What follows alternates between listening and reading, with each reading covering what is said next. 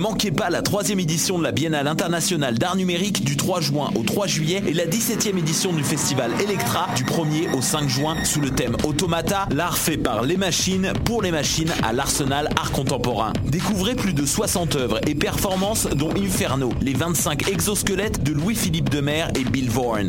Rendez-vous pour la nuit Automata le 3 juin à l'Arsenal. Plus d'infos, bianmontréal.ca. Du 27 au 2 juillet, c'est le Mini-Fest au Medley Simple Malte. Plus de 65 artistes lors de 22 spectacles, dont Eddie King, Fred Dubé, Yannick Demartino, Gabriel Caron, Didier Lambert, Charles Beauchesne, Daniel Grenier Chantal Lamarre. et plusieurs autres. Le Minifest, le 19e plus gros festival d'humour à Montréal. Pour plus d'infos et pour vous procurer des billets, www.festivalminifest.com. L'Auto-Québec présente la 30e édition anniversaire du Festival international des Nuits d'Afrique à Montréal. Plus de 700 artistes du monde entier viennent à votre rencontre du 12 au 24 juillet. Profitez des forfaits spectacles et découvrez toute la programmation sur www.festivalnuitdafrique.com.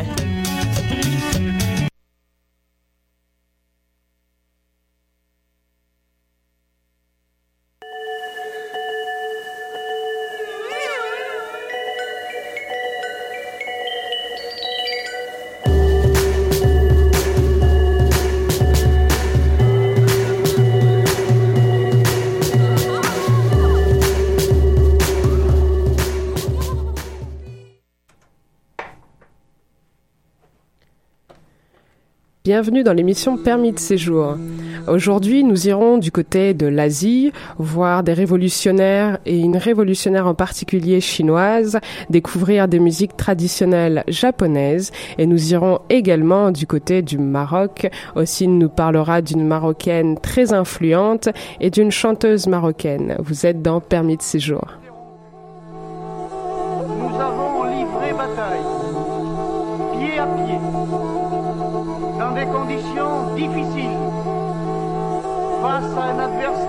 Tenace, intransigeant, mais tout de même suffisamment ébranlé par la grève générale and the finder of lost.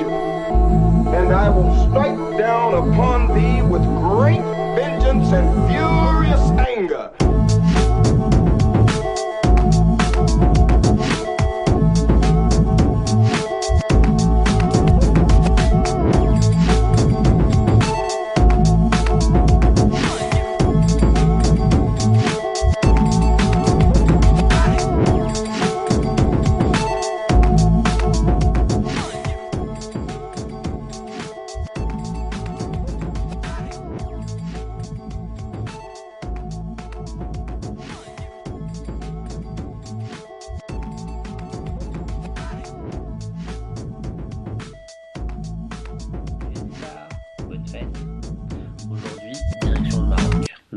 Particulier, à la rencontre fusionnelle de la montagne et des plaines, du vent du sud et du sable du désert.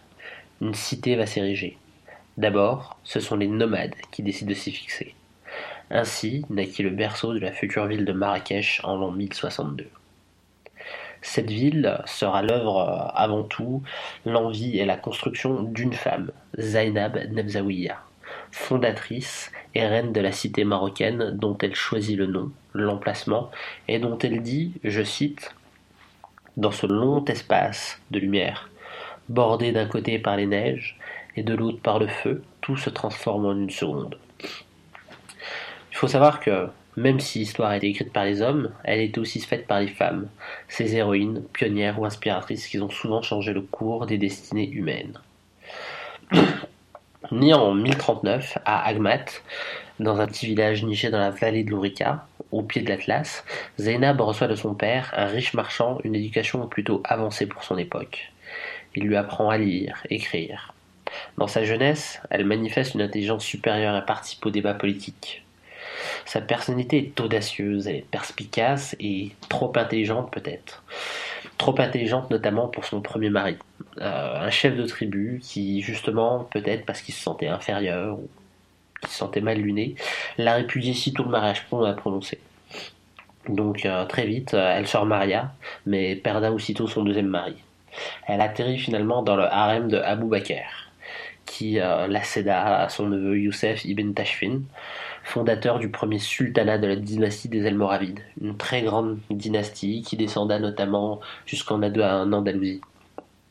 Donc, euh, comme nous avons pu voir dans l'émission précédente sur le sultanat des femmes dans l'Empire ottoman, le harem c'est souvent un endroit de pouvoir et d'intrigue. C'est pas seulement un endroit où euh, l'orientalisme a mêlé euh, notre image et l'imaginaire pour en faire un endroit de fantasme. Donc cette fois encore, c'est une histoire d'amour fusionnel qui va lier la reine et le premier sultan de cette dynastie almoravide. Donc, le sultan Youssef euh, va étendre son empire de l'Atlantique à la Kabylie, de la Méditerranée au sud du Sahara, en passant par l'Andalousie. Et il euh, faut savoir que sa femme sera un redoutable stratège et qu'elle sera son conseiller politique pendant tout ce temps. Et euh, on peut lui, elle contribuera largement à l'irrésistible expansion de la dynastie almoravide. Donc c'est sous le règne de Zainab qu'au fil du temps, le campement euh, de Marrakech, où des nomades passent, devient une cité prospère. Et euh, au final, ça devient la capitale du sud marocain. Petit à petit, la ville se construit et euh, celle qui conçoit les plans et les attributions. les absences de son mari sont souvent, puisqu'il va souvent en guerre pour conquérir des territoires. Et en attendant, c'est elle qui gouverne. Euh, avec une sagesse qui contribue fortement euh, aussi à l'expansion de Marrakech. Donc euh, plus de 900 ans plus tard, il faut savoir que Marrakech maintenant compte plus d'un million d'habitants et renoue récemment encore avec l'histoire des femmes de pouvoir, puisqu'ils ont élu la première mairesse de la ville, mais qui est la seconde maire, seconde femme élue maire au Maroc après la ville d'Essaouira donc cette mère qui s'appelle Mansouri Fatima Sahara. Donc euh, on peut se demander si quelque part ce sont pas des femmes de pouvoir qui sont des réincarnations de Zineb. Moi, il y a une autre femme euh, que j'aimerais vous faire découvrir aujourd'hui, qui est aussi née sur les rives de l'Atlas, et qui est quelque part aussi une héritière de Zainab. Elle, euh, elle chante. Elle s'appelle Oum, comme l'expression Oum El Gaït, qui veut dire mère de la délivrance. C'est un prénom que l'on donnait il y a longtemps aux petites filles nées dans le désert lors d'une journée ou d'une nuit pluvieuse. Donc euh, Oum chante sur le son du oud dans un pur mélange des styles euh, du désert. Elle mêle dans ses chansons des influences euh, hassani, jazz, gospel, soul, afrobeat, gnawi et musique soufie. Et puisque c'est le thème aujourd'hui des villes et des femmes, on va écouter une musique qui s'appelle Targalt. C'est une chanson euh, de Oum en hommage à la ville de Mahmid El Gilzan et à son festival du même nom, Targalt, qui fête les musiques du désert et du monde, et dont Oum a été la marraine de la quatrième édition. Merci, au revoir. Merci Ossine. Nous allons tout de suite écouter le titre dont tu parlais, Oum.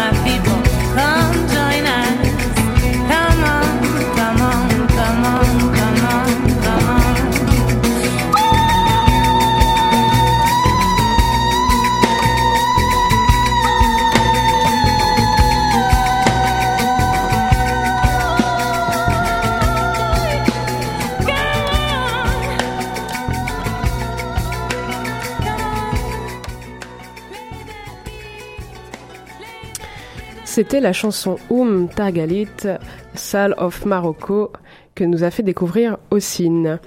Euh, maintenant, c'est le temps d'aller du côté de l'Asie et plus précisément celui de la Chine et du Japon. Je vais vous parler euh, d'une personne, d'une femme qui a joué un rôle assez incroyable dans l'histoire et qui reste peu connue. Je vais vous parler de King Jing. Alors c'est une féministe, poète et révolutionnaire. Elle est très peu connue en Occident, mais c'est une héroïne nationale en Chine. Elle est euh, celle qui a ouvert la voie à la libération des femmes chinoises.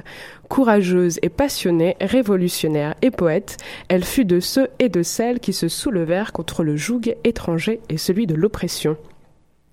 Alors son action devait conduire à la révolution de 1911. C'est une figure très romantique, femme de plume, mais aussi du sabre. Elle leva une armée euh, contre le gouvernement et puis fut abattue après un jugement plutôt sommaire, euh, tuée à l'âge de 32 ans par le pouvoir impérial. Donc King Jing est née en 1875. Euh, cette poétesse chinoise connue pour ses engagements féministes et révolutionnaires, euh, héroïne chinoise, elle est fille de fonctionnaires. Elle est originaire de la ville de Shaoxing qui est à l'est de la Chine. King Jin naît le 8 novembre. Euh, on connaît peu de choses sur sa vie jusqu'à son mariage. On sait qu'en 1896, elle signe son arrivée à Pékin pour suivre son mari. Là, elle entre en contact avec de nouvelles idées et commence à faire preuve d'indépendance. C'est elle qui, en 1803, euh, commence peu à peu à penser, mais aussi à agir autrement, et euh, notamment après le mouvement des boxeurs qui a été fortement réprimé en 1900. Alors, euh, le mouvement des boxeurs, en fait, c'est un mouvement qui a comme symbole un point fermé, d'où le surnom boxeur. C'est un surnom qui a été donné par l'Empire britannique. ce qu'il faut savoir, c'est qu'en 1900, pour contextualiser, la Chine est dirigée par la dynastie Manchu. Euh, c'est devenu depuis très longtemps euh, la proie des puissances étrangères. Au premier rang, le Royaume-Uni ayant le monopole du marché de l'opium, suivi du Japon, de la Russie, de la France et de l'Allemagne. Donc, euh, voyant à travers la Chine un marché plus que fructifiant, euh, ces dernières euh, imposent par la force tout un tas de réformes, de traités, forçant l'ouverture du marché chinois sous le contrôle des puissances étrangères. cela va s'appeler l'Alliance des huit nations. Alors culturellement, il y a aussi plusieurs problèmes à cette époque. Le pays fait face aux congrégations de missionnaires chrétiennes venus d'Europe mais aussi des États-Unis qui euh, viennent prêcher la bonne parole et adaptent la Bible en la traduisant. Seulement, euh, il y a beaucoup d'imprécisions et puis ces traductions contribuent énormément à diffuser une espèce de doctrine plutôt confuse. Un problème supplémentaire étant euh, la conversion d'un homme entraîne aussi euh, sa mise en banc de la société des membres de sa famille non convertis. Les Chinois les appellent les chrétiens du riz, ce qui voulait dire en fait les convertis pour manger. Euh, c'est dans ce contexte que le mouvement des boxeurs, et plus exactement le mouvement de l'Union de la justice et de la concorde, leur véritable dénomination, se créa et organisa une résistance face aux impérialistes occidentaux. Ouf. À la base de ce mouvement, euh, c'est une société secrète qui manie les arts martiaux tels que le kung-fu, euh, héritier d'une longue tradition de fraternité occulte et armée. Ils deviennent par la suite une milice de la justice chinoise, luttant contre les forces armées euh, étrangères, utilisées aussi par l'impératrice Sixi. Ce mouvement, qui initialement était opposé à la fois aux réformes, aux étrangers, mais aussi à la dynastie Euh, qui a pris le pouvoir par un coup d'État, le mouvement se fera sévèrement réprimer par la coalition étrangère, l'Alliance des huit nations. C'est la bataille des 50 jours qui se transformera en tuerie. Alors c'est donc à cette époque-là que King Ji, pour euh, montrer son ressentiment envers le gouvernement, mais aussi euh, envers le traitement réservé aux femmes, qu'elle s'habille en homme et apprend à manier les arts martiaux ainsi que le sabre. En 1904, euh, elle laisse ses deux enfants derrière elle. Ji part étudier au Japon et rejoint plusieurs groupes prônant le renversement de la dynastie Qing. Avec un, son cousin, elle travaille à unir des mouvements secrets contre la dynastie et ses pratiques. Alors, un an plus tard, elle publie la revue Femmes de Chine, euh, en, en, chinois c'est Zhongguo Nubao, préconisant notamment aux femmes d'acquérir leur indépendance financière par les études et le travail. Elle les encourage à résister à l'oppression familiale et gouvernementale et s'élève contre des pratiques coutumières comme celle des pieds bandés. Alors, euh, la tradition des pieds bandés, c'était les femmes se, se bandaient les, pieds euh, dès toutes petites et euh, ils finissaient tous euh, atrophiés et extrêmement petits parce que les petits pieds étaient signe de beauté. Donc cette poétesse fé féministe est également une excellente oratrice. Euh, elle parle en faveur des droits des femmes, de la liberté, de se marier, à l'accès à l'éducation. En 1907, euh, de retour à Shaoxing en Chine, elle devient directrice de la Datong School. Alors officiellement, c'est une école qui enseigne euh, euh les sports et officieusement, c'est un lieu d'entraînement pour les révolutionnaires. Alors elle tente d'organiser un coup d'État en montant son armée, mais le complot va échouer car euh, elle sera découverte et arrêtée le 12 juillet 1907. Elle sera torturée mais n'admettra rien. Euh, des preuves seront découvertes et elle sera condamnée à mort. King Ji sera exécuté le 15 juillet 1907. Euh, 1907. Alors en réalité, euh, lors de son procès, elle a été condamnée sur des dépositions euh, de deux de ses poèmes qui composent ce qui est aujourd'hui son œuvre la plus célèbre, le poème de sa mort. Donc Kingji a été condamnée à mort et exécutée par décapitation au sabre. Elle reçut initialement une sépulture modeste après le renversement de la dynastie. Euh, seulement cinq ans après, Kingji a été inhumé et euh, en présence de Sun Yat-sen, premier président de la République de Chine, qui l'a reconnue officiellement comme héroïne nationale. Donc ça, c'était pour le, portrait des femmes qui ont osé avoir euh, un comportement euh, plus que remarquable. Et maintenant, nous allons écouter tout de suite un titre euh, de Yamazuki Yokomo. Ça provient de l'album Les Fabuleux des Yamazaki et c'est un concept japonais, français-belge de 1971 euh, qui reprend des chants traditionnels japonais.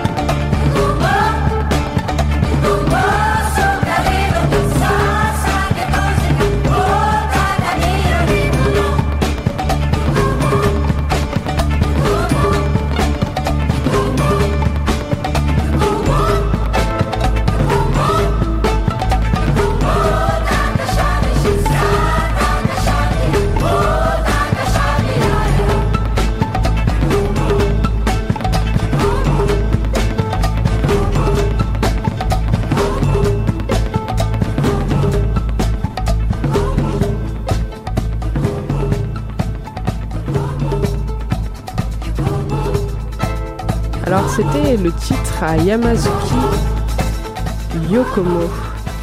Euh, tout de suite, nous allons écouter un autre artiste, cette fois-ci euh, franco-vietnamien. C'est l'artiste Onra. Euh, né de parents français, bien que son père soit d'origine vietnamienne, il arrive en France à l'âge de 3 ans et peu de temps après, il vient vivre en France. Et puis, il part notamment en voyage par la suite, une fois adulte, et produit son premier album réalisé en collaboration avec le producteur, mais aussi son ami Kedstal Alkeds en 2006, hommage à un projet euh, par la soul music. Dans le même temps, il a commencé à collaborer avec Byron The Aquarius, un joueur de clavier de l'Alabama, et a sorti un album sous le nom de Byron and Honora. Euh, The Big euh, Payback en 2007 sous le label japonais Circulation. Ils sont également apparus sous la compilation telle que Beat Dimension and The New World de Jay Scarlett. Alors en 2006, il est allé au Vietnam pour la première fois et a ramené plus de 30 enregistrements chinois et vietnamiens des années 60 et 70. Il a fait un album de 32 pistes avec ce matériau unique, il l'a nommé Chinoiserie, un album avant-gardiste qui allie hip-hop et pop music aux influences chinoises.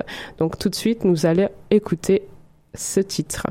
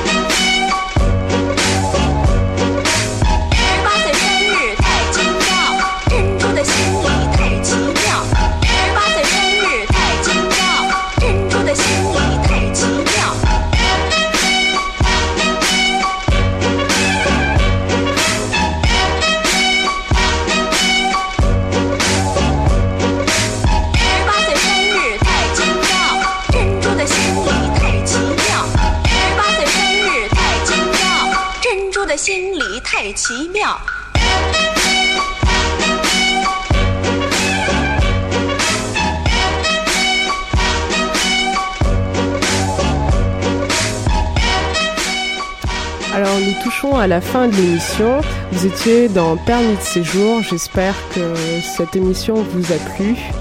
Et nous vous disons à la semaine prochaine.